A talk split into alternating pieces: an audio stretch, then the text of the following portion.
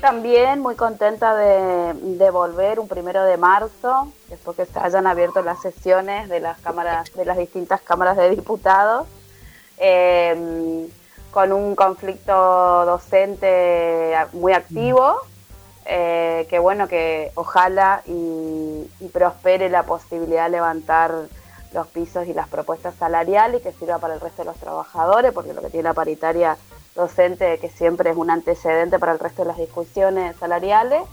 Eh, pero bueno, con las ganas de, meterle pata, otro año más, no sé, creo que llevamos el tercer año, puede ser, de de ayer. Empezamos en el 2018. Sí, 2018 empezamos. ¡Wow! Eh, ah, bien. No me acuerdo en qué parte, o sea que serían tres años, cuatro años. Sí. Bien. Lo que sé es que este se llama 140, exactamente.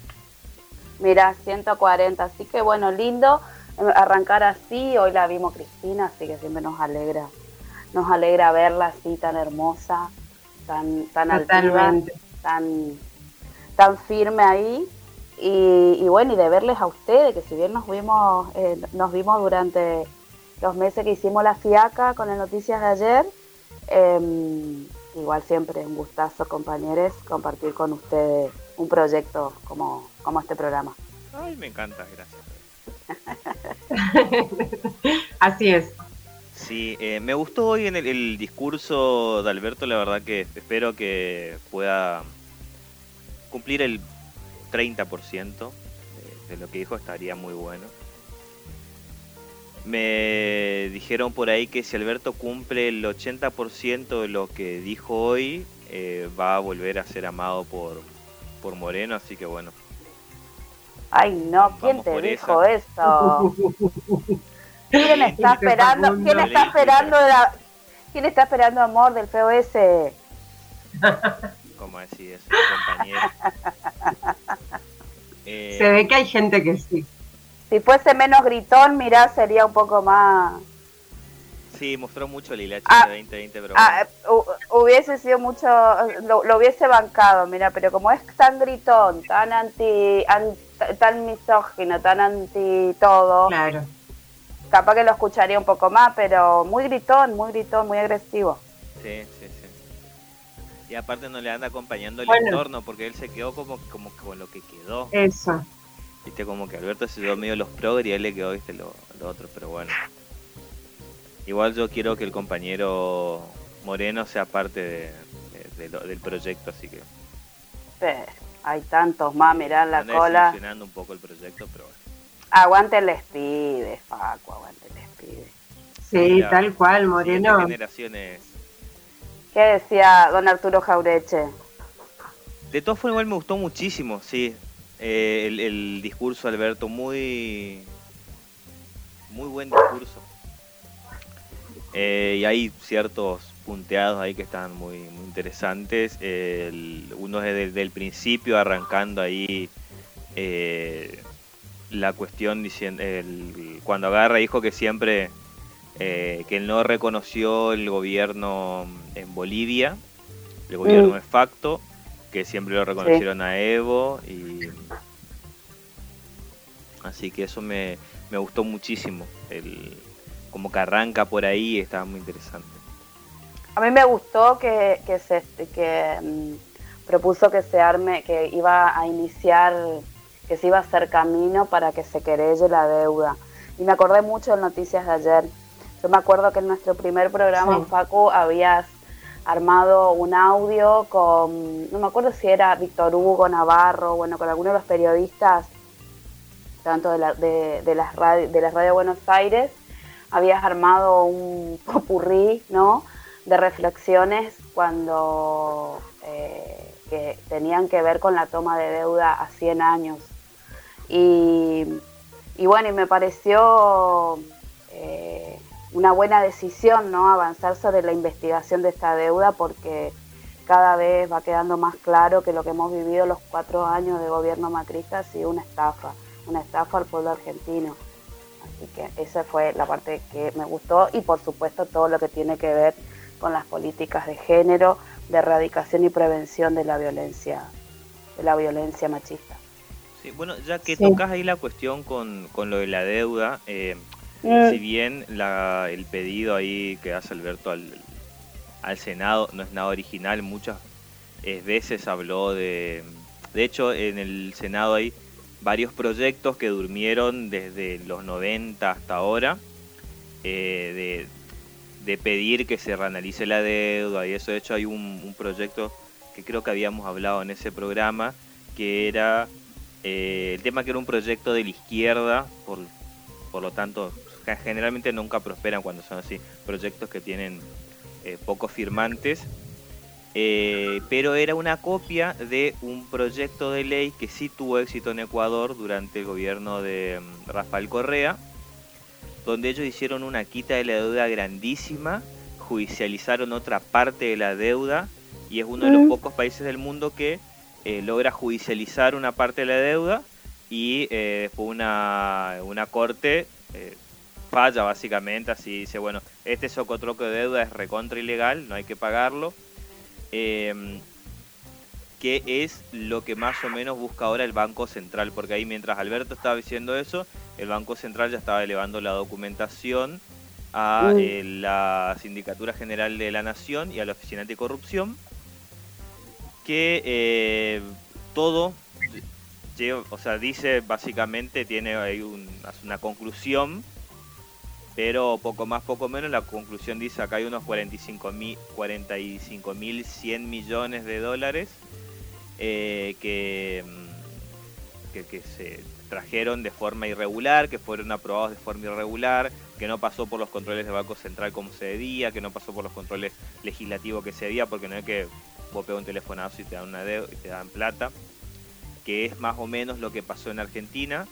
De hecho, el, el que es ahora del BID eh, salió a, a, mandarlo al frente a su amigo Donald Trump, eh, así medio como Berbisky con Ginés, diciendo a mí Donald Trump me dijo, me pegó un telefonazo, prestarle la plata a Mauricio y se la prestamos y eso fue básicamente, el tipo salió a decir que que fue por, por orden o por, por orden o por pedido en realidad, porque como no es jefe de proyecto, pero por pedido de Donald Trump.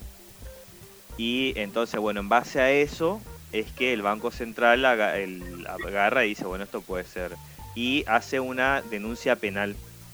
Que eso es lo nuevo. Lo nuevo no es que haya un presidente que diga, che, esto está medio turbio, sino que se haga una denuncia penal respecto de eso. Mm. Em, cuando estaba Néstor Kirchner utilizó esa herramienta como una herramienta de, em, de presión para el, para el FMI cuando hizo su quita.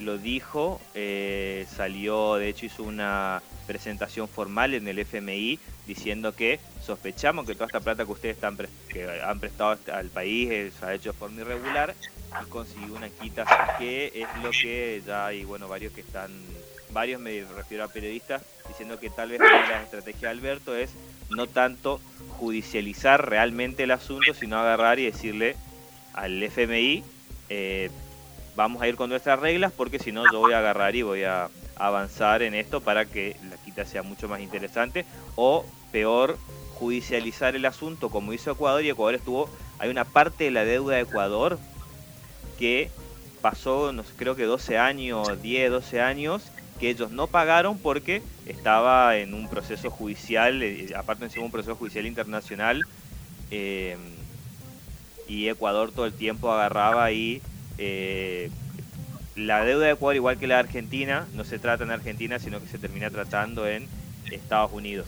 Y bueno, lo que hacía el gobierno de Ecuador era todo el tiempo apelar, apelar, apelar, apelar, apelar, apelar, y así tuvieron como 12 años sin sentencia y sin pagar la deuda. Y bueno, que es una de las presiones también que se puede ejercer en este caso, que es lo que tal vez Alberto quiere hacer. Yo espero que esto se judicialice, espero que eh, pase como Ecuador, que incluso hubo políticos que tuvieron que pagar con su patrimonio. Ojalá que sea una cosa así, pero si no lo es, está bueno que sea un método de presión para, eh, para que el FMI agarre y, y no, no controle tanto la Argentina con, con los planes de devolución. Claro. Entre otras cosas también que dijo Alberto, que, a mí me resonó y que me gustaron, eh, la cuestión de la juventud, el programa de juventud para 30.000 jóvenes en 10.000 pymes a partir de los 18 años hasta los 22. Así que entre otras, entre otras cosas, por supuesto que dijo Alberto que, que fueran muchas, incluso la cuestión de la reforma judicial, ahí estuvo también bastante claro en, su pensamiento y acción de, cómo formular cómo se va a parar el Estado en relación a la justicia y sobre todo con las causas, con las causas que hay de, violencia de género, van a tomar la, la violencia de género como una política de Estado, así como se hizo con la memoria, la verdad y la justicia, este, esa va a ser la, intención y la práctica, digamos. Así que bueno, habló mucho también de la unidad nacional, quiere que lo, recuerden con, con ese, en ese sentido. También el impuesto a las ganancias, las distintas eh, políticas de cuidado, bueno, un montón de cuestiones también de lo que tiene que ver con la obra, la construcción de 400 barrios populares eh, a lo largo y a lo ancho del país. Así que bueno, esperemos, como dijiste Paco, que todo lo que se planteó se pueda llevar a la práctica para nuestro pueblo. Ojalá. Yo siempre le tengo mucha fe a Alberto. Yo creo, el, incluso en aquellas cosas que, que, bueno, que uno puede llegar a fallar o ciertas formas. A mí las formas de Alberto me parecen esas que podría ser un poco más contundentes, pero bueno, es su, su modo de gobernar y yo creo, realmente creo en eso. Eh, a veces me saco un poco de caspa nomás ciertas cuestiones, pero que, yo creo que van como el espíritu, como es como con su espíritu de gobernar, pero que son medio al pedo, porque eh, escuchar a la oposición era al pedo, eh, agarrar y, y, tratar de hacer ciertos ciertas uniones en algunos lugares son al pedo porque hay grietas que a ellos no le importa como le escuche mucho Claro. La oposición te critica igual, te golpea igual. ¿Escucharon el, el, una entrevista que se le hizo a, eh, ¿cómo que se llama? Alemán, el apellido. este, también un, intelectual, un sociólogo que les pasé al grupo. Ah, sí, sí. Jorge Alemán. Jorge, Alemán. Yo no escuché. ¿No? Sí, sí lo escuché. El que bueno, le sugiero, eh, te sugiero que lo escuches, que hace una interesante reflexión. Obviamente que el llamado tuvo, eh, la entrevista tenía que ver en principio por, este, por lo acontecido con Ginés y Horacio Berbisky. Bueno, es al único como que lo escuché en una en una teoría que no llega a lo conspirativo, o sea, que no, no es una una explicación conspirativa, nomás te digo, lo que, lo que pasó, pero tampoco es simplista.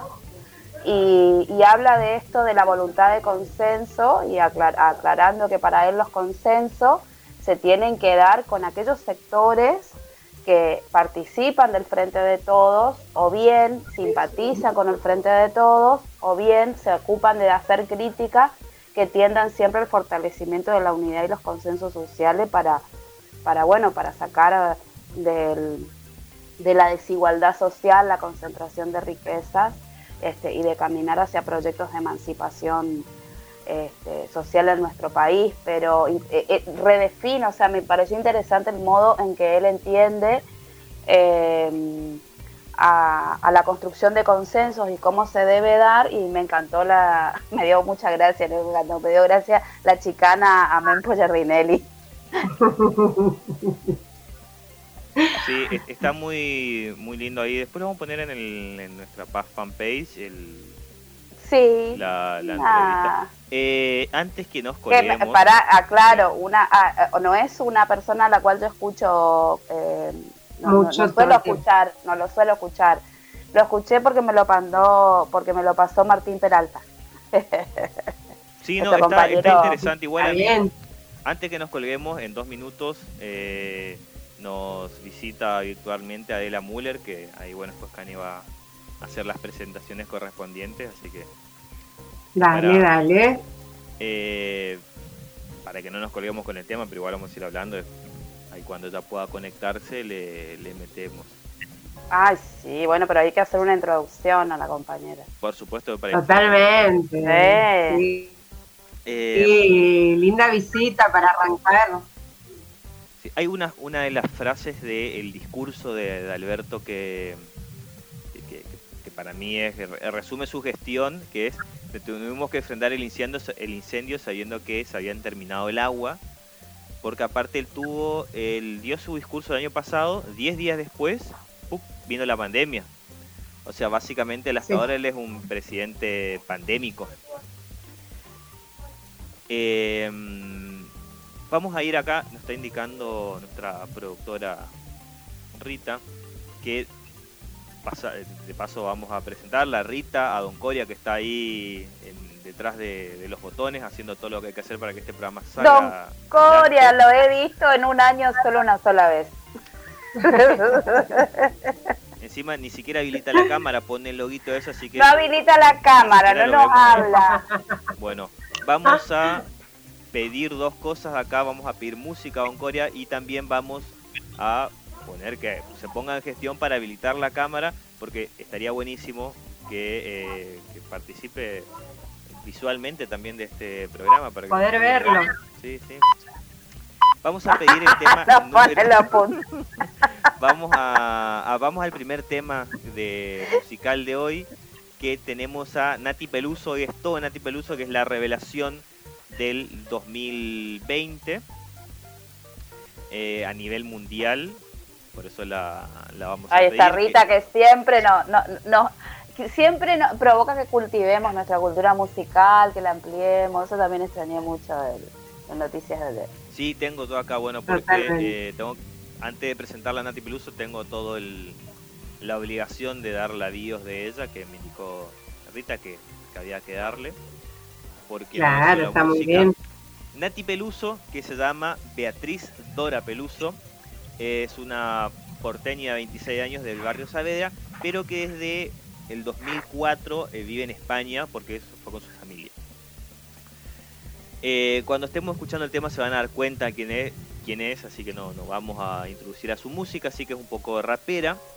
Y fue nominada desde que empezó desde el 2007 a muchos premios, pero nunca ganó nada, excepto en el 2019 que ganó uno de música alternativa latina, eh, que es como una conferencia música alternativa muy under que se hizo. Así que ahora que la vamos a disfrutar a Nati Peluso, que está entrando como en el éxito mundial, eh, más que nada porque creo yo que es porque viene de España, pero todavía sigue siendo un artista bastante under, eh, del under feminista de español, de rock, pop, rap, salsa feminista español, que son dos características que la caracterizan muchísimo a Nati Peluso, que es, que es latina, recontra latina, y eh, feminista, y en la mayoría de sus letras eh, tiene un corte bien feminista.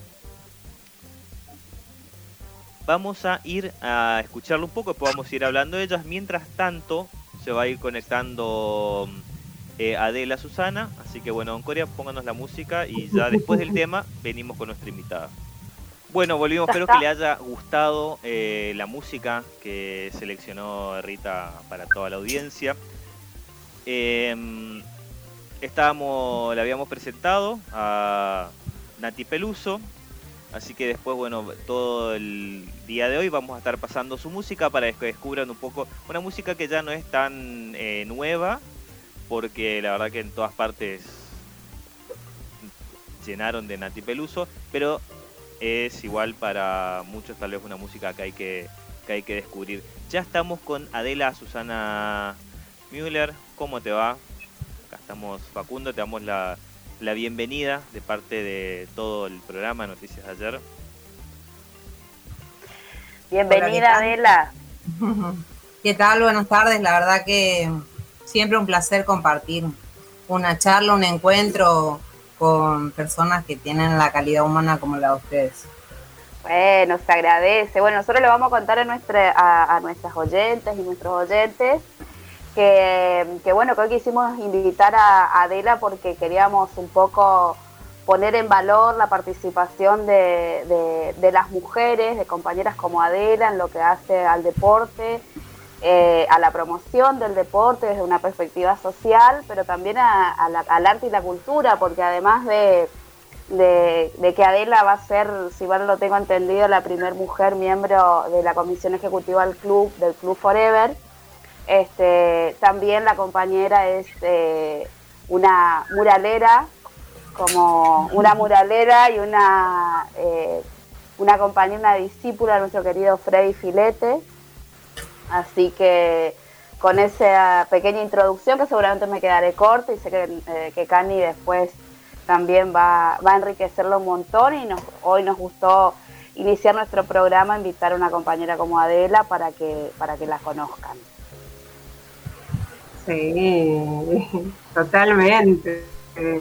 Gracias, Belén, qué lindas palabras. Bueno, bienvenida, Ade. Y empezar, ¿qué te parece con que nos cuentes más o menos con esto de este desafío que es formar parte de la comisión directiva del Club Chaco Forever, que es uno de los clubes más emblemáticos de, nuestra provincia? Y bueno, ¿cómo estás encarando ese rol? Bueno, por ahí eh, hablábamos, digamos, a nivel eh, dirigente, digamos, ahí, tan primera, que forma parte de, del equipo, digamos, de, dirigentes, y bueno, sí, soy, soy la única eh, fémina ahí. Y la verdad que estamos dando los primeros pasos dentro de lo que sean el trabajo, la participación activa necesaria, digamos, dentro del club. Y por ahí hoy básicamente mi tarea eh, tiene que ver, digamos, con eh, el trabajo dentro de la disciplina volei, ¿está? Y bueno, luego, digamos, participar de las diferentes asambleas y encuentros y por ahí también toma decisiones que tienen que ver, digamos, con algo que es un valor máximo en el club que tiene que ver con, el fútbol, ¿no? Entonces, por ahí eh, mi mirada es también participativa desde lo que son las otras disciplinas. Así que, bueno, ahí estamos dando los primeros pasos. Hace muy poco que, asumí en la, en la comisión, digamos. Y bueno, para mí es un mundo totalmente nuevo. Eh, siempre estuve, va, siempre, digamos, hace bastante tiempo estuve en, en el club eh, como socia, que es bastante tiempo socia plena, luego pasé a socia disciplina, disciplina y hablo, digamos, y bueno, ahí estoy hace más de cinco años, digamos, en la, disciplina. Así que bueno, ahí participando de manera activa, con algunas, insisto, con algunos encuentros, y es algo novedoso, eh, fue una, una invitación del presidente, una convocatoria del presidente Héctor Gómez, y a la cual, bueno, obviamente que dije que sí y, ahí me encuentro trabajando con, los muchachos del club, digamos. Sí, totalmente. Qué interesante, Ade. Y después también tener en cuenta esto de, visibilizar, conformar parte de, esta gestión y también ver eh, la participación de las mujeres dentro del club, si bien no son eh, por ahí de la comisión directiva, pero sí que nos cuentes eh, cómo viene siendo esa composición en las diferentes tareas que se llevan adelante en el Club Chaco Forever. Sí, es válido eso que vos planteás, Cani. Cani, digamos, dentro de la comisión directiva soy, soy la única, pero no puede ser lo mismo dentro del trabajo en el club.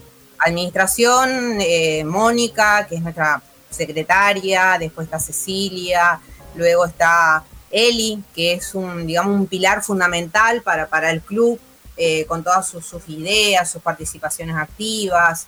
Eh, digamos, el club hace un tiempo atrás estuvo con las joyas populares también. Eli fue una de las, que, de las que estuvo cocinando. Entonces, eh, la, participación de nuestra siempre estuvo presente en el club, siempre fue este, visibilizada. Y eso habla, digamos, de, del club en la, en la figura de Héctor Gómez, obviamente, digamos, tiene que ver con una, con una mirada actualizada. Claro. También tenemos el equipo femenino de fútbol, Entonces, se van dando grandes pasos que van en sintonía con la demanda o las necesidades de, este, de esta sociedad actual, digamos, nosotras las mujeres eh, vamos trabajando y vamos participando a paso firme, digamos, y siendo compañeras de, de las decisiones que se van tomando dentro, en este caso, digamos, dentro del club. Qué alegría, qué alegría, Vela.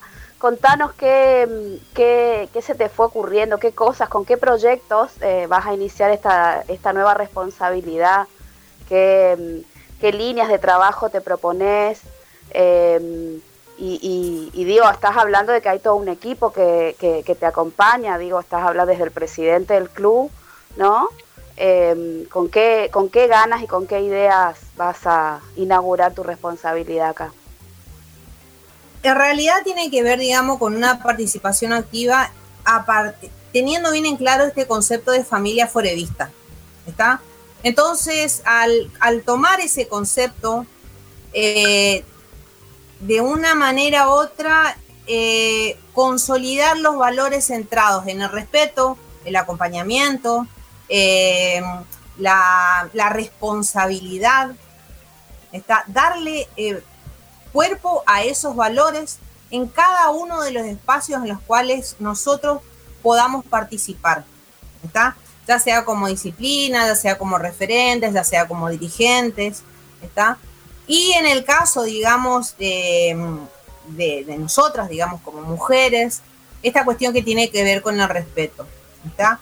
Eh, y en realidad en el club es algo que, insisto, se viene trabajando hace mucho. No es que trabajando, sino hay como una cierta familiaridad. No es una cuestión, digamos, ah, bueno, a partir de ahora que tenemos una compañera en la dirigencia, ah, empezó el camino. No, ya estaba marcado ese sendero. Ya, ya venía marcándose. Entonces, eso lo hace como mucho más, eh, digamos, más simple. Uno se siente más acompañada. No es, digamos, bueno, vamos a instalar acá a alguien para ver si. No, ya está. Entonces vos tenés esos compañeros que están al lado tuyo desde que vos ingresás al club, eh, no solamente hacia mí, digamos, sino uno se da cuenta y lo percibe dentro del club en el vínculo que se da con todas las jugadoras este, del resto de las disciplinas, por ejemplo. Entonces ahí viene este concepto, digamos, de, que somos una gran familia y en función de eso, bueno, estos valores son transversales a todos los espacios que eh, se desarrollan dentro del club y también fuera del club. ¿Está? Porque, por ejemplo, las disciplinas salimos del club a representar justamente al, al, club, para la redundancia, digamos. Entonces, sabemos que estos valores tienen que estar, eh, digamos, a la luz dentro de lo que sea el equipo, por ejemplo, eh, dentro de lo que sea el vínculo interno, Y obviamente cuando salimos a representar al club, pero de manera transversal en todas las, en todas las disciplinas, digamos. No sé si ¿Se entiende? Se entiende y me encanta y me encanta escuchar a las compañeras cuando cuando recogen el acumulado, ¿no? El acumulado de que hay otras que hicieron camino, hay, hay un equipo que, que sostiene, que promueve, que es responsable, que es consciente de, de, la importancia que tiene el deporte y la vida de un club. Que no, que nuestros clubes han sufrido, han sufrido tanto, y una de las cosas que te quería preguntar yo, como, porque aparte esto no es en, un contexto normal, sino que estamos bueno, en el medio de, la pandemia, de las limitaciones, y siendo el, un club, un lugar de, muchísima interacción de personas, como cómo la están zafando este durante este año que pasó y bueno y cuáles son las perspectivas ahora de este año que si bien es como que parece que estamos saliendo un poco, estamos todavía ahí.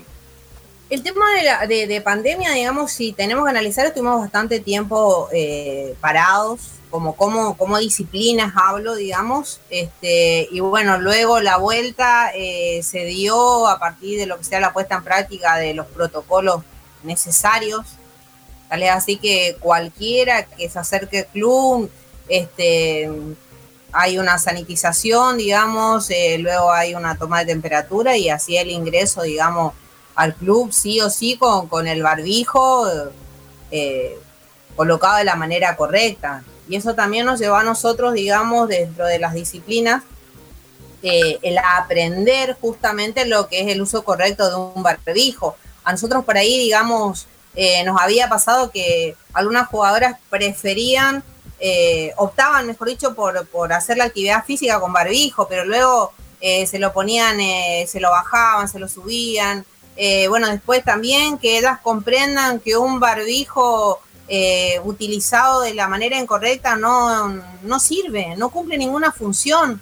Entonces también nos llevó a nosotros a, reeducarnos en el uso correcto, en los cuidados. Y nosotros dentro de lo que sea la disciplina, bueno, si se han detectado casos, el aislamiento necesario, los 15 días, este, hasta la recuperación y, bueno, luego la, vuelta a la disciplina, digamos.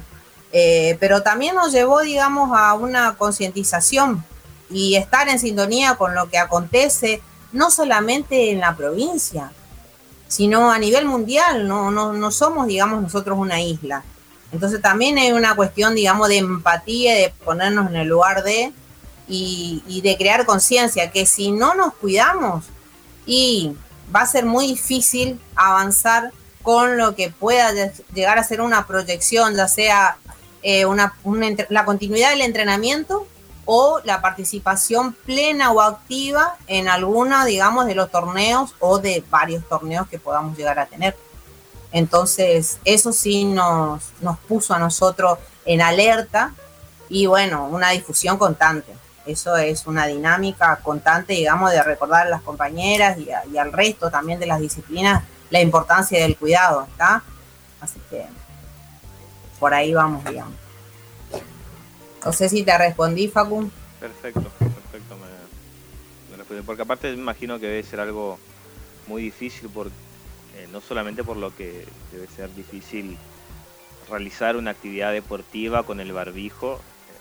Yo no soy muy deportista, pero ando en bici y es algo que, me cuesta por la cuestión de, la, forma en la que uno tiene que respirar. Así que no imagino un lugar donde todos los que van ahí es para agarrar y exigir su cuerpo al máximo, lo que es ser es una, es una pavada, pero eh, lo pregunto porque aparte ahora hoy es noticia que Argentina volvió a tener un pico, después de mucho tiempo no andábamos teniendo picos, hoy tuvo un pico que eh, altísimo de, contagiados.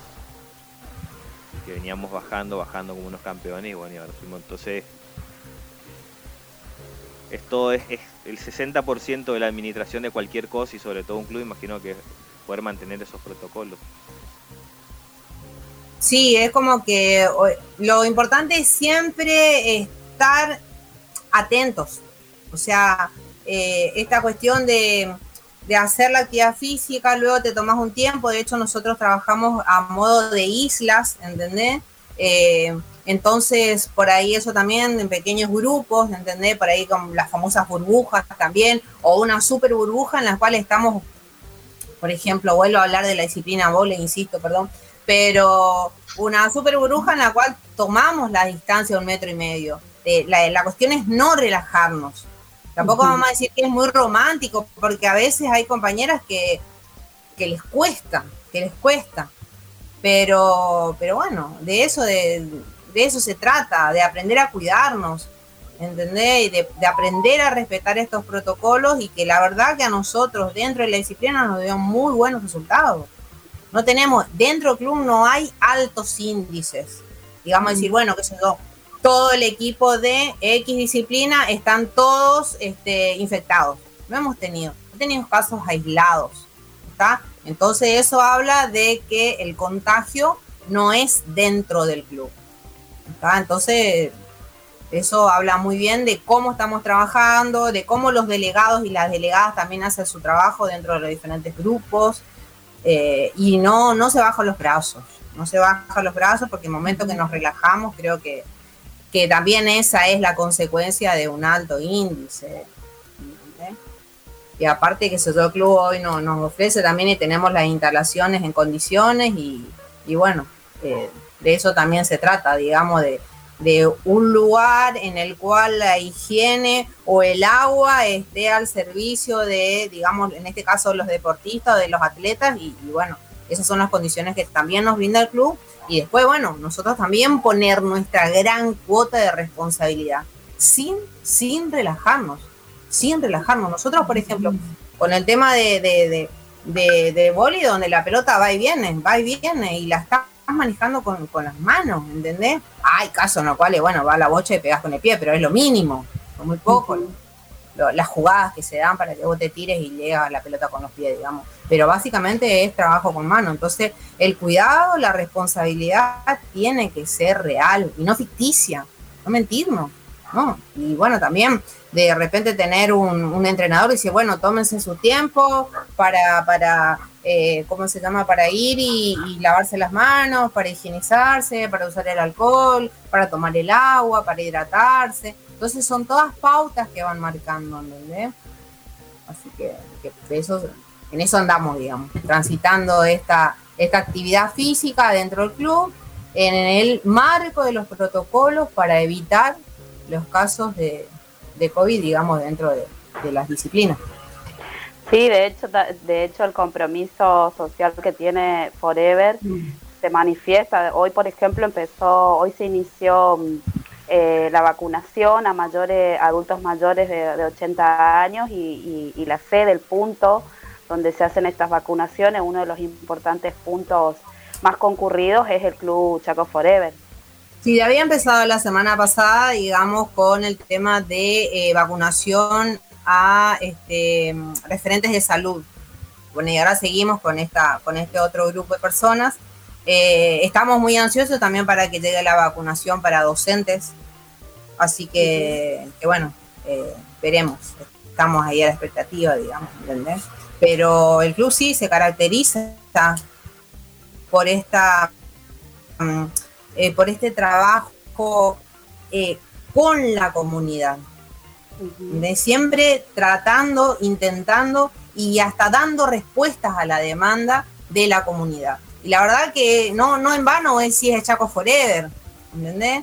Eh, entonces hay una, una cuestión, digamos, de, de, coherencia en esto, digamos, desde lo que sea eh, reconocer la necesidad de estar eh, en un punto estratégico y dar respuestas a las demandas reales.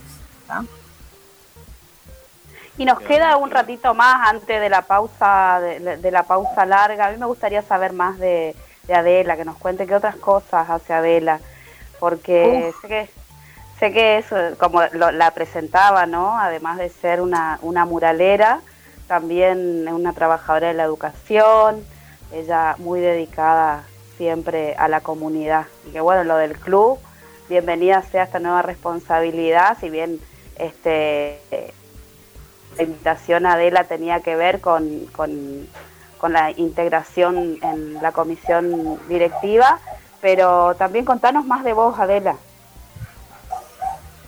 Uf, lo que pasa es que hay como muchas cosas por ahí. Hoy estoy muy, digamos, eh, soy docente, estamos en esta situación que es, es muy difícil para nosotros, digamos, eh, y estamos, somos docentes que estamos en lucha buscamos una mejora salarial, nos merecemos una mejora salarial, trabajamos un montón, hemos trabajado el año pasado, en plena pandemia, hemos trabajado el doble, no hemos tenido fines de semana, ¿está? No hemos tenido un feriado, eh, hemos interrumpido por ahí fiestas familiares o reuniones, ¿entendés? Porque, porque teníamos en el medio un, una reunión virtual, porque tenés una que contestar a un estudiante, porque eh, el fin de semana ese estudiante o ella o esa estudiante recién tuvo el teléfono, que se lo dejó la mamá, que pudo conseguir.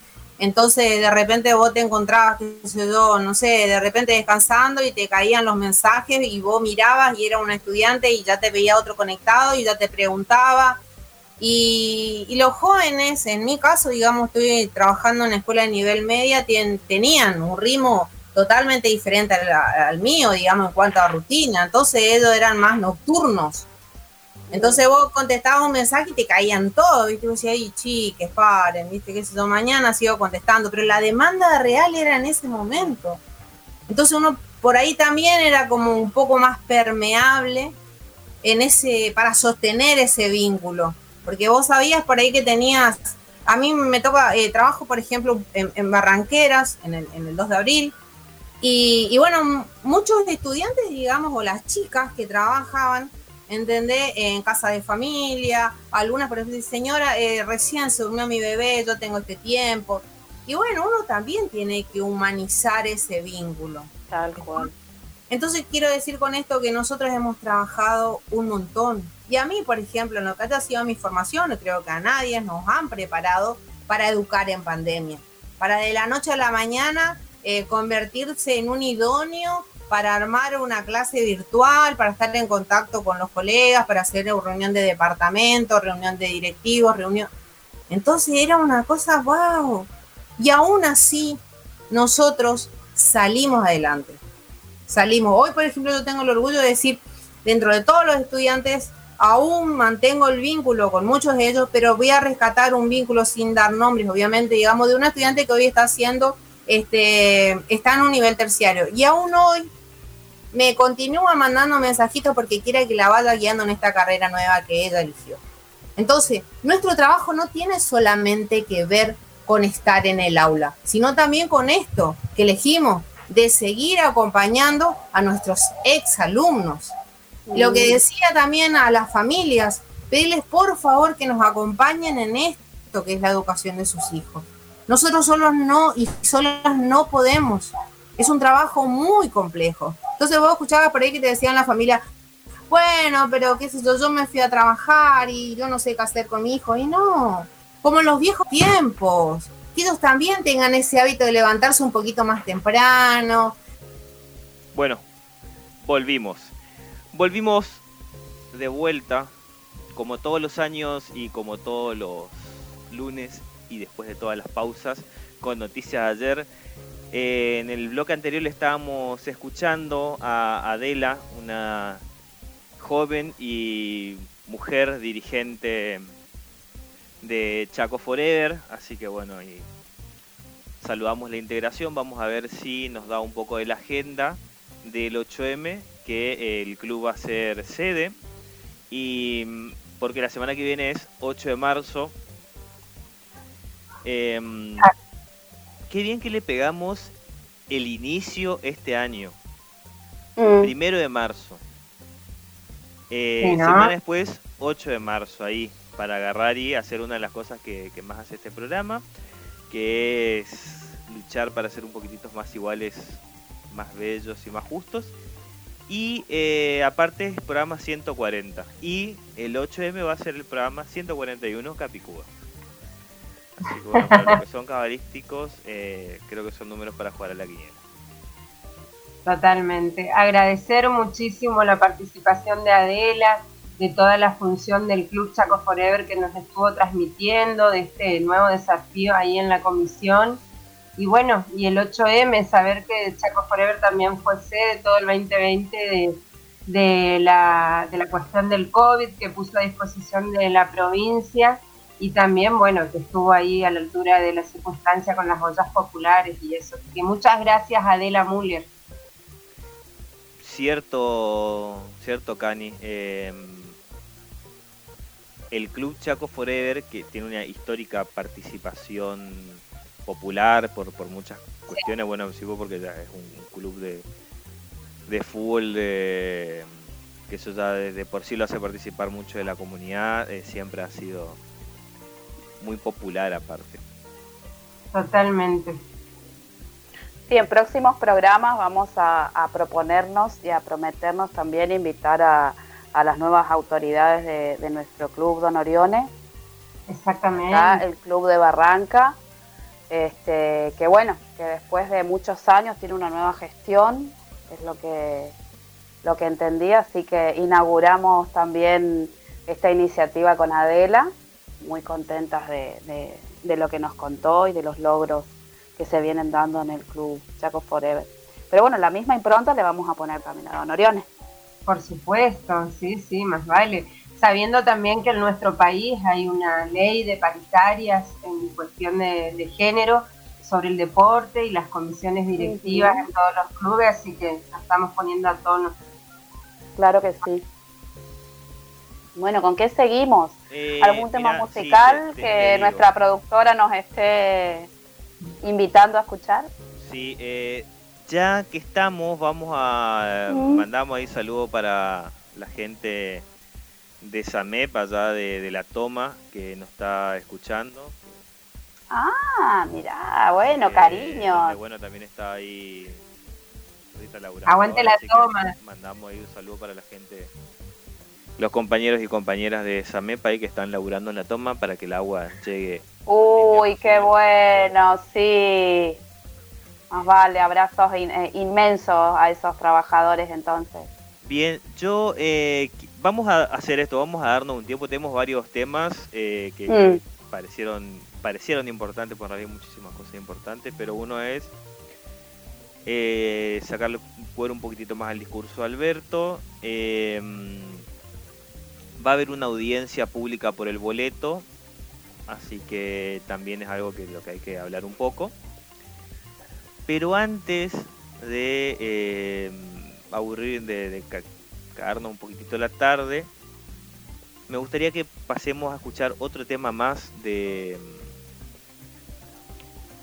eh, de Nati Peluso. No sé si, si les copa la idea. Sí, por supuesto. Además, si lo dice la productora, Facu, hay que hacerlo. Exactamente. Bueno, me gustaría, vamos a escuchar el tema número 2 de, eh, de Nati Peluso, que es Copa LAC. Y también recordando cómo empezó esta cantante, que es uno de los paradigmas de las nuevas, los nuevos tipos de comunicación, uh. porque Nati Peluso empieza en la música eh, sin que nadie le dé mucha bolilla, así que ella con un grupo de amigos, se, ella se hace youtuber, ellos iban por ahí de, de bar en bar, de hoteles, restaurantes, Inicialmente hacían muchísimos covers de Frank Sinatra, de Eta Jam, de Nina Simone. Y después empezaron, ella empezó con un canal en YouTube a subir estos covers que ella hacía. Y bueno, y ahí empezó a tener un poco más de, notoriedad y bueno, llegado así hasta el, el año pasado, donde saca su primer sencillo. Así que vamos a escuchar el tema número 2 de Nati Peluso. Dale. Bueno, espero que les haya gustado esa hermosa música de Nati Peluso, que era Copa Glacé.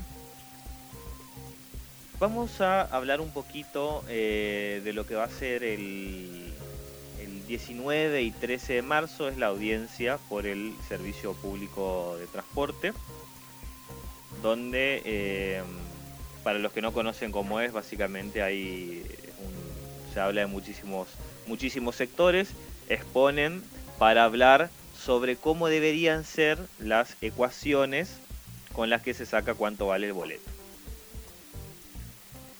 Eh, en este caso la estuvo hablando Gustavo Larrea, que es el secretario de, la Federación Argentina de Transportes, eh, de Automotor de Pasajeros, que es representante de la, de la patronal, y dijo que el boleto tiene que estar 59.45.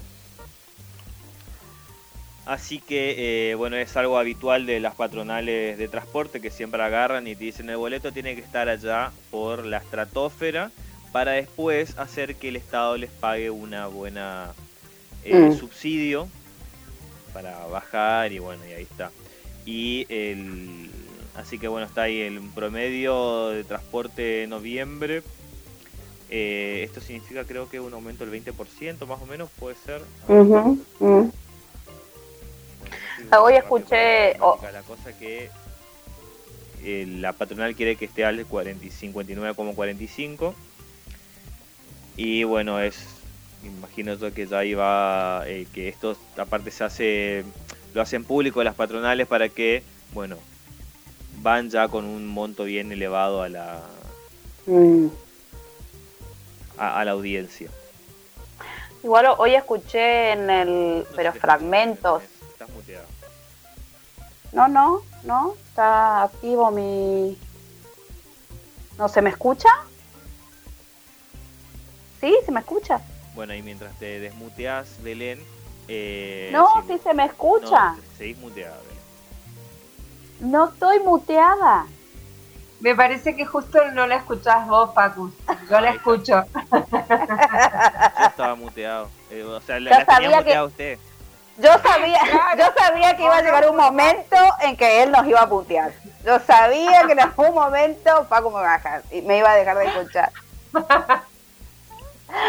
no. estás en dos partes, o sea, por un lado veo que, estás como muteada, pero estás hablando por Porque me ven, me ven por la compu, pero me escuchan por el celular, por eso, porque no anda el micrófono de la compu, así que tuve que hacer esa combinación. Pero no, les estaba contando que hoy escuché fragmentos.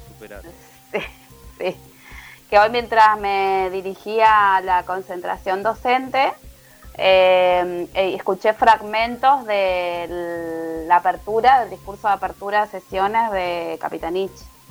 Y, ah, y, hizo alusión especial respecto a la tarifa del transporte público, planteando la, la desigualdad en las tarifas entre el norte, de entre el centro al norte del país y que aparentemente es un planteo que lo hicieron como Norte Grande, las provincias del norte, a la, a, la nación, por este, la, porque pagamos la tarifa más cara del país.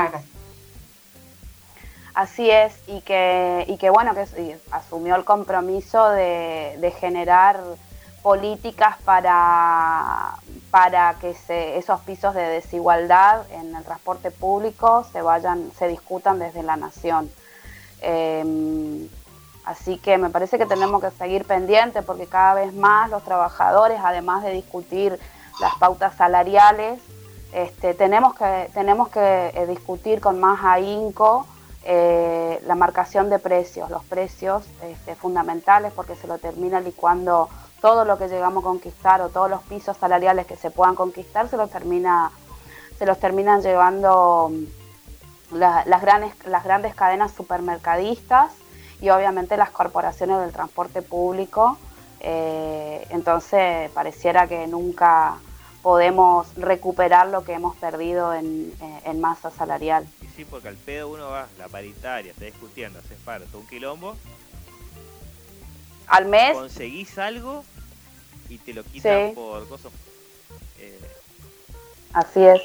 Bueno, el, para entender más o menos los números que estaba tirando eh, la REA es 59.45 es restando el, los subsidios actuales.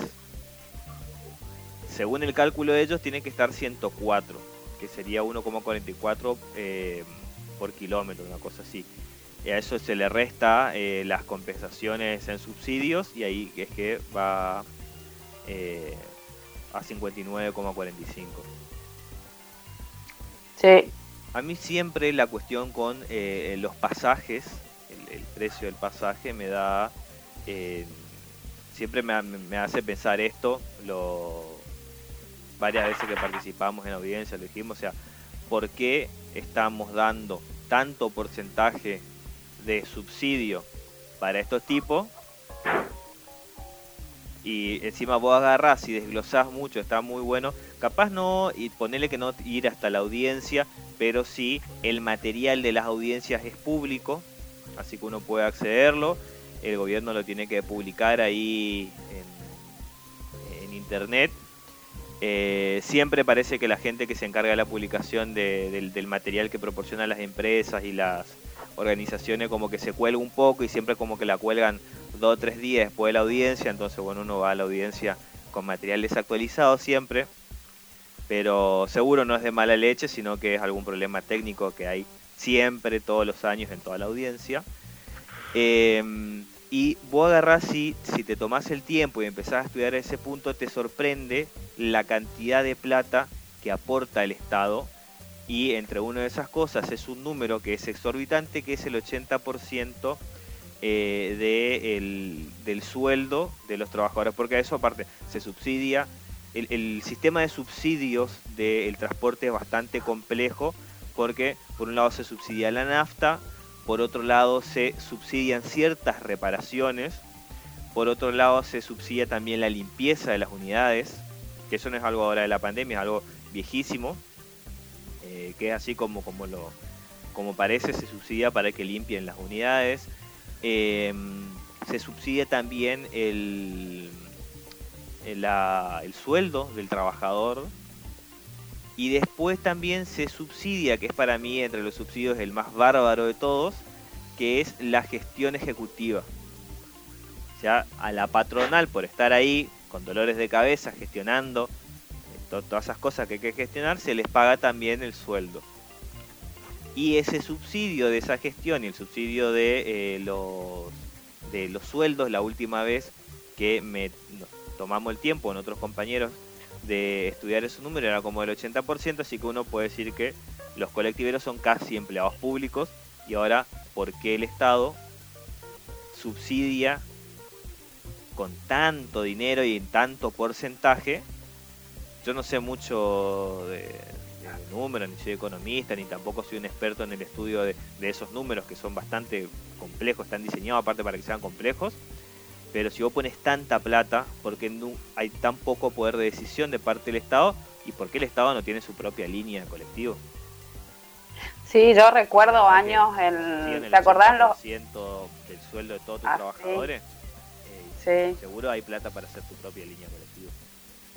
Yo me acuerdo cuando se hacían las audiencias públicas, ya te estoy hablando del año 2015, creo que capaz que más, este, que participamos y que habíamos constituido, ¿cómo era? El Frente de Estudiantes y Trabajadores por el Boleto. Sí. Antes de, que, antes de que se decidiera por el boleto estudiantil. Sí, 2014. Cada, cada vez que participábamos y que nombrábamos o que, a modo de título y nos preguntábamos ¿no? en las audiencias públicas cuáles son las dificultades para constituir una, empresa estatal de transporte público, siendo que el Estado el principal eh, el principal inversor en el transporte público, siendo que ese, ese volumen de inversión a través de los subsidios no se, no se expresa en la calidad del servicio público. Este, la verdad que era un despropósito y lo sigue siendo hasta hoy. Yo creo que tiene que ver con, con esos con, ese aún neoliberalismo tan presente en el Estado que no pone, que no pone en valor eh, el circuito económico que puede generar el, Estado propiamente dicho en los servicios que, tiene que brindar. Hay un, hay un desvalor todavía sobre lo propio, sobre lo estatal, que, me parece que son debates que hay que seguirlos profundizando en nuestra sociedad. Em, porque también me hago la misma pregunta que, que Facu, tanta inversión que no se vea en, la calidad del servicio y, y sigamos hoy teniendo un transporte de, muy baja calidad, pagando, pagando tarifas altísimas en relación a lo que a los ingresos de los trabajadores, porque quienes ocupamos el transporte público somos los trabajadores y las trabajadoras. No, es el empresariado el que usa eh, el transporte público, ¿no?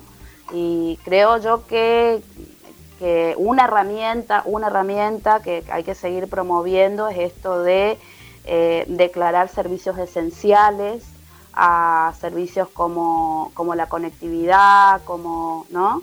que sabemos que en, la, en, la, vida, en la dinámica económica están, eh, están manejados por, por, grandes, por grandes empresas.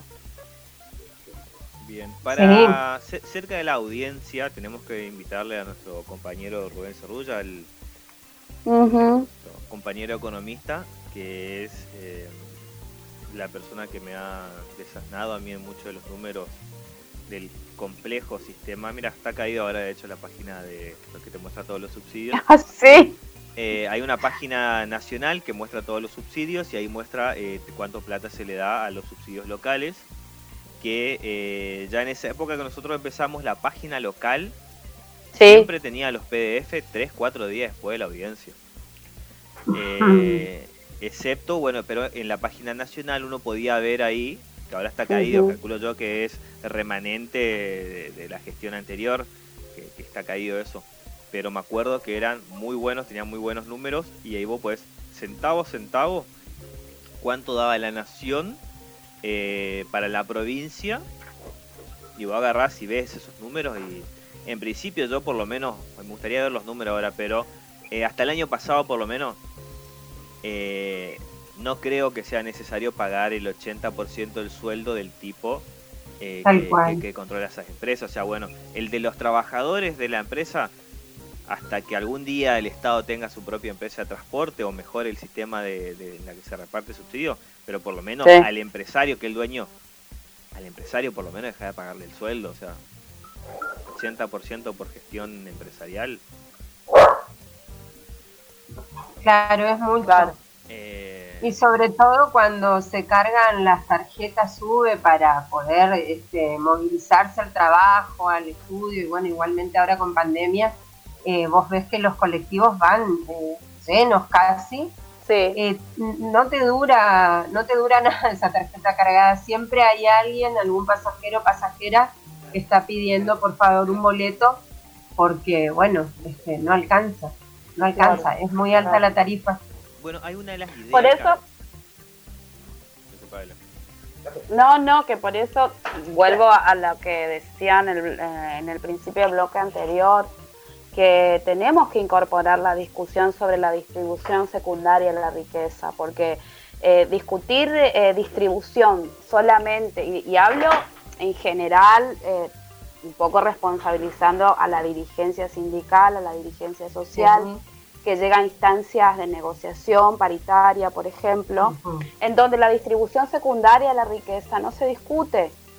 Por ejemplo, cuando estamos hablando de salario estatal, la, discusión de la, de, la, de la paritaria o las mesas técnicas salariales, por ejemplo, deberían, debería generarse o promoverse la discusión de las tarifas, de las tarifas y los precios de la canasta básica y generar acciones de misma desde el movimiento sindical para eh, controlar la suba de precio, porque nosotros sabemos y como, y como muchas veces lo insistimos, no es el gobierno el que fija los precios, son las cámaras empresariales las que fijan las tarifas y los precios de los productos para la subsistencia.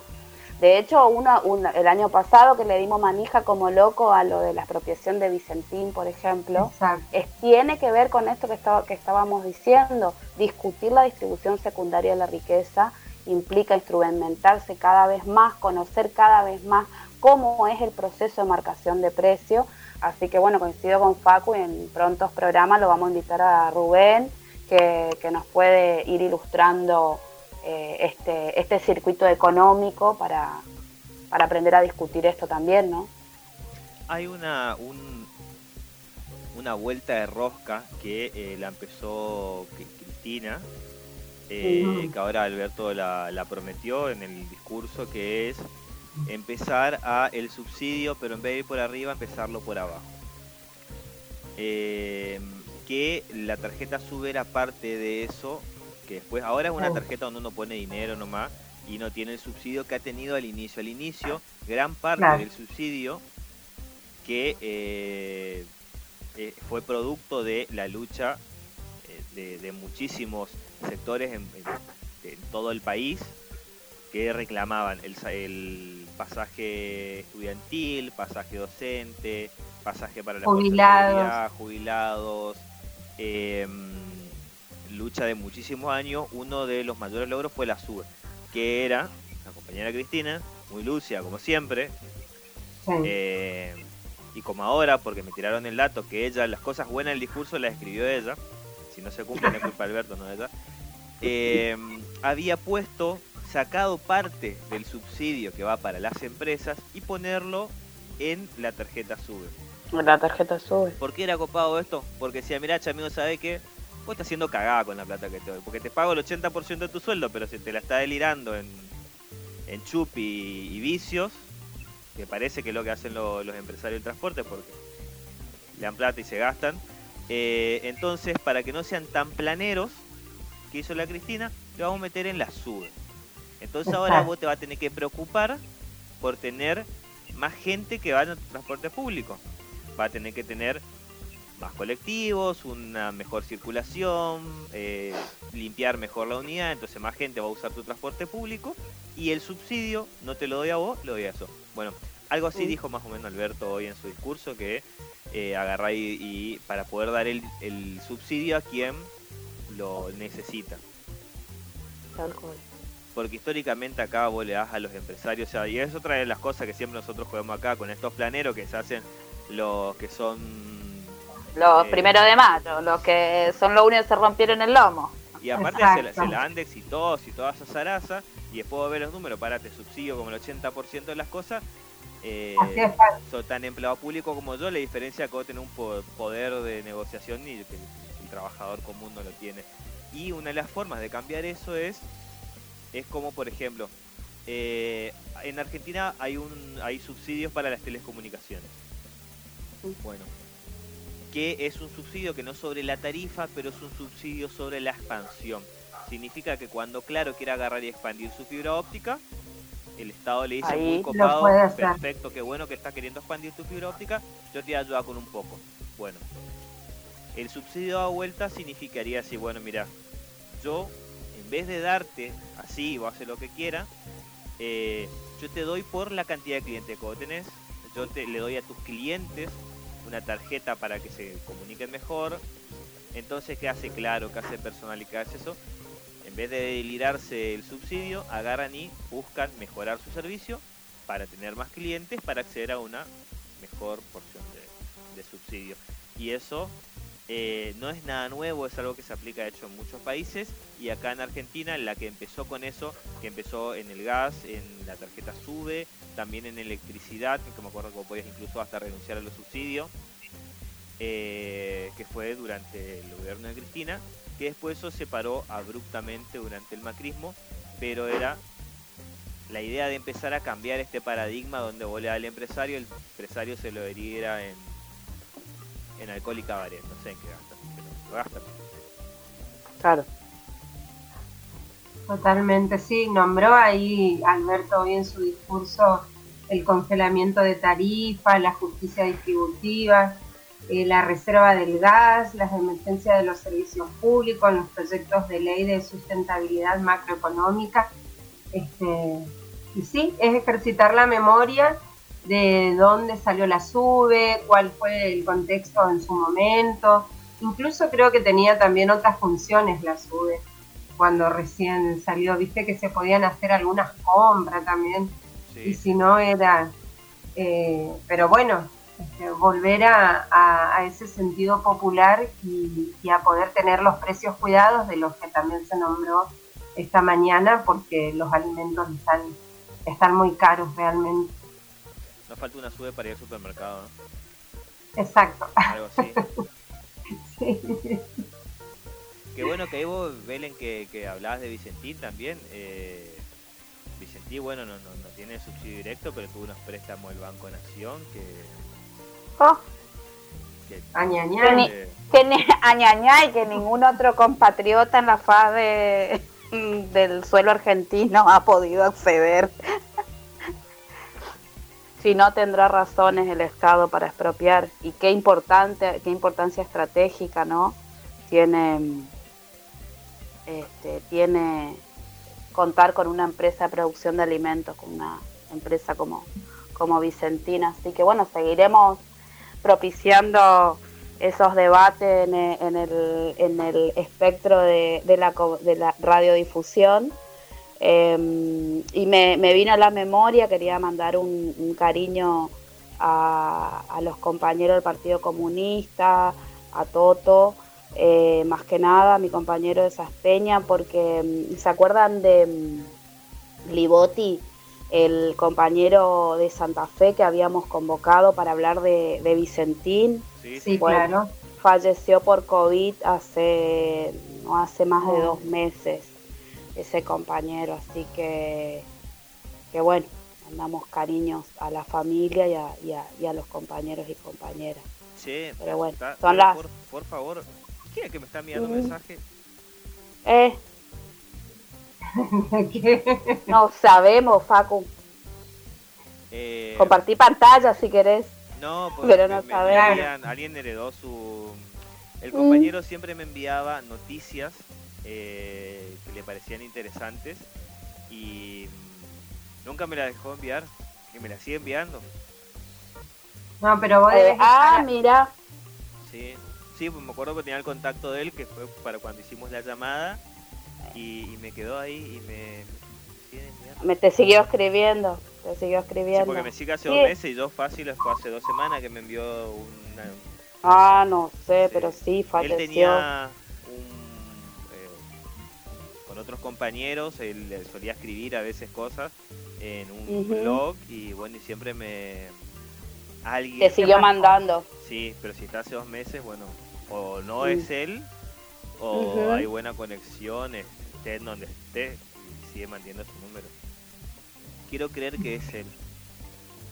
Bueno, que de mejor, algún lado está lo bien, está de algún lado. Está bien, está bien. Qué loco, Bueno, espera, yo porque-. Agarro un poco escalofrío, estoy jodiendo, pero... Pero hablamos con dos, con dos militantes. Eh, uno que era nativo de la localidad Y otro y que es el después- periodista. y el No, uno es periodista, este es un productor, claro, un pequeño productor. Así es. Bien. Bueno, antes que, mm, bueno, seguí con tu, a tu investigación, eh, Facu, pero yo no quiero que nos, nos corra el tiempo y, y transmitir una invitación a todos nuestros oyentes y nuestros oyentes y nuestros oyentes para mañana a las 19 horas en nuestro queridísimo espacio cultural Mil Flores, de acá de la localidad de Barranqueras. Se va a llevar adelante una, un ciclo, de, se va a iniciar un ciclo, un ciclo de charlas en este caso eh, propiciado por la compañera diputada nacional Lucila Massini y la Dirección de Diversidad, Disidencia Sexual e Identidad de Género, que está a cargo de la compañera Úrsula Sabarese, una charla sobre ciudadanías y resistencias de la diversidad sexual.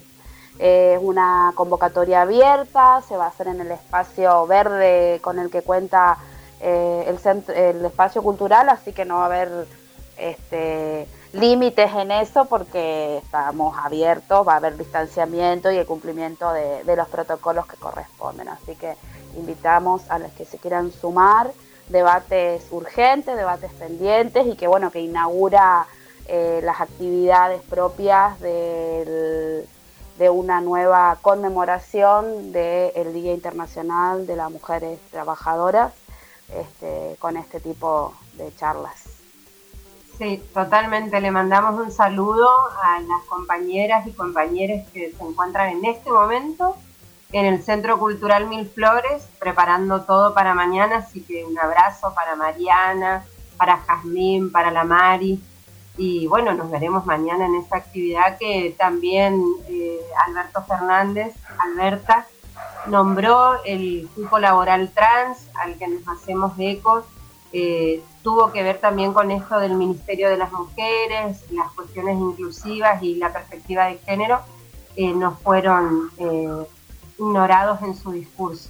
Así que si les parece, para que no nos corra el tiempo también, hacemos promoción de la lectura, recomendaciones de, de algún libro para arrancar este marzo, este 2021. El año pasado nos había comentado nuestra compañera Ana Verón eh, un libro de Camila Sosa Villada, Las Malas. En, ese momento eh, leyó un fragmento, yo lo había conocido, pero no tuve la oportunidad de leer. Y eh, en este momento sí, este, esta autora trans, Camila Sosa Villada, de la provincia de Córdoba, escribe Las Malas, un libro que recibió el premio Sor Juana 2020, una obra sobresaliente cargada de lirismo, rabia y redención, destacó el jurado, así que poder decirles a la audiencia que, que los recomendamos un montón porque trasciende y deconstruye las narrativas a las que por ahí nos vemos acostumbradas. Es una autora que cambia totalmente la perspectiva, el eje de las historias.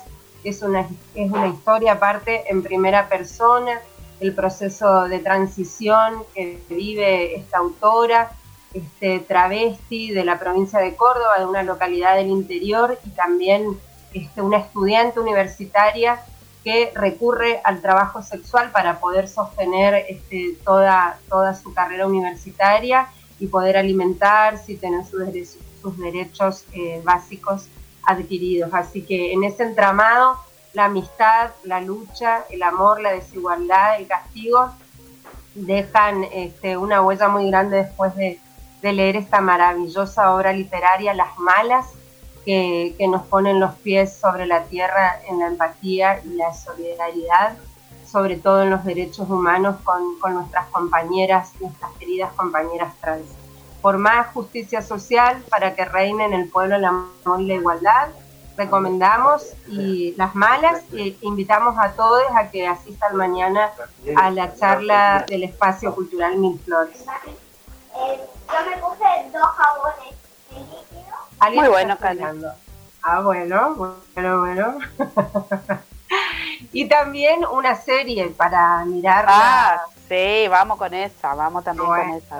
Recomendaciones.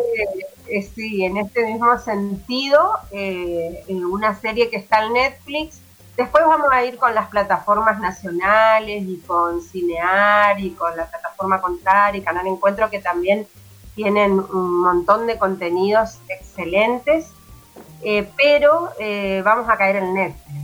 Vamos a, caer en Netflix esta vez, pero con una serie que está muy hermosa que se llama Pose, seguramente ya eh, la habrán visto o no, pero para quienes no la vieron, la, recomendamos porque también toca el tema de lleno y de las experiencias vitales de, la comunidad travesti trans y unas historias también muy, muy particulares que valen la pena ser contadas y conocidas. Así que Pose está en Netflix, la podemos ver eh, y hay también ahí otros tipos de acceso que no necesariamente hacen de esa plataforma, es, fácil poder acceder a, la serie.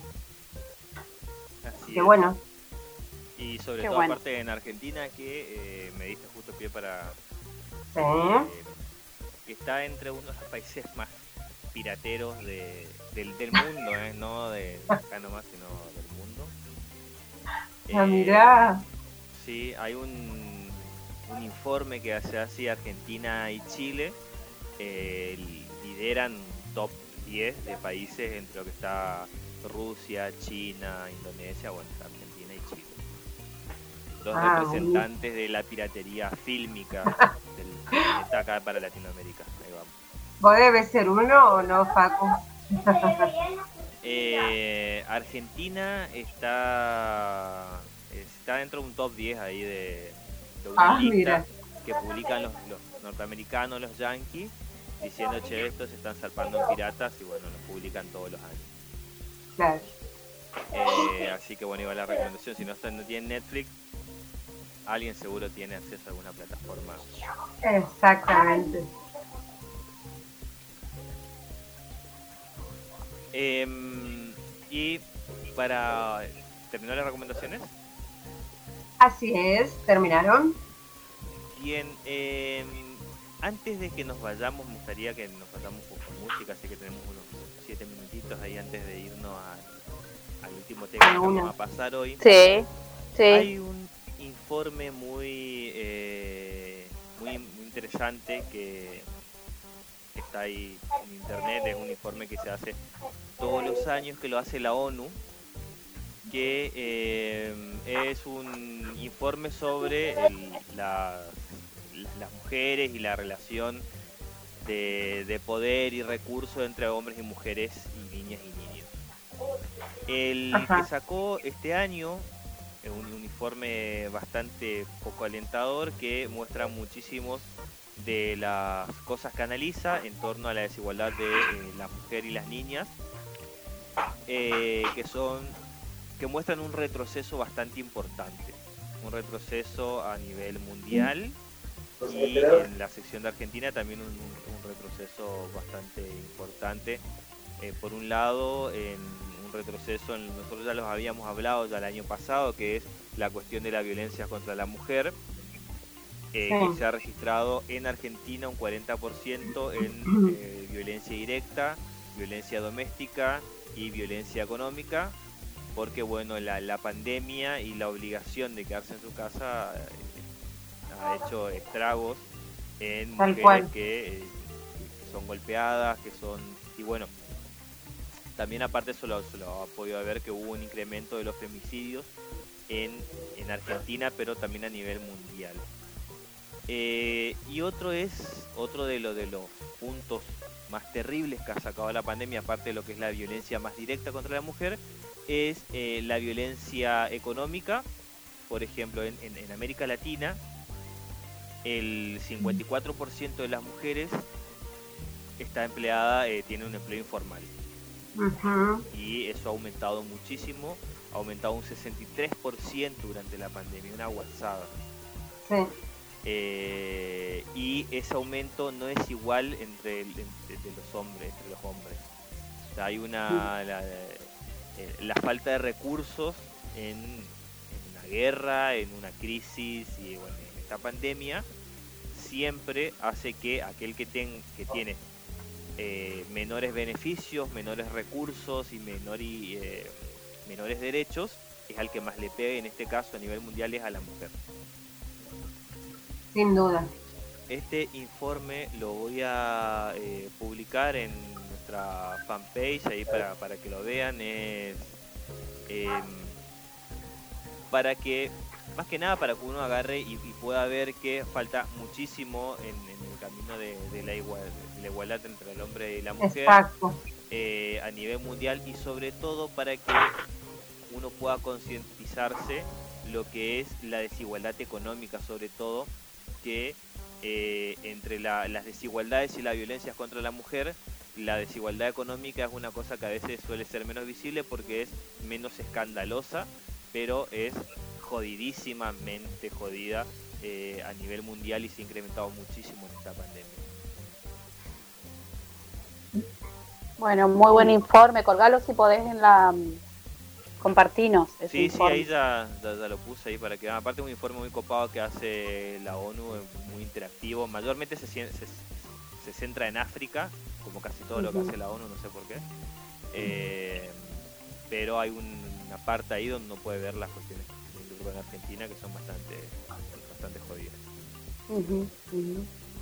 Bueno, esperemos ir revirtiendo y sigamos cuidándonos también en ese contexto. Así es.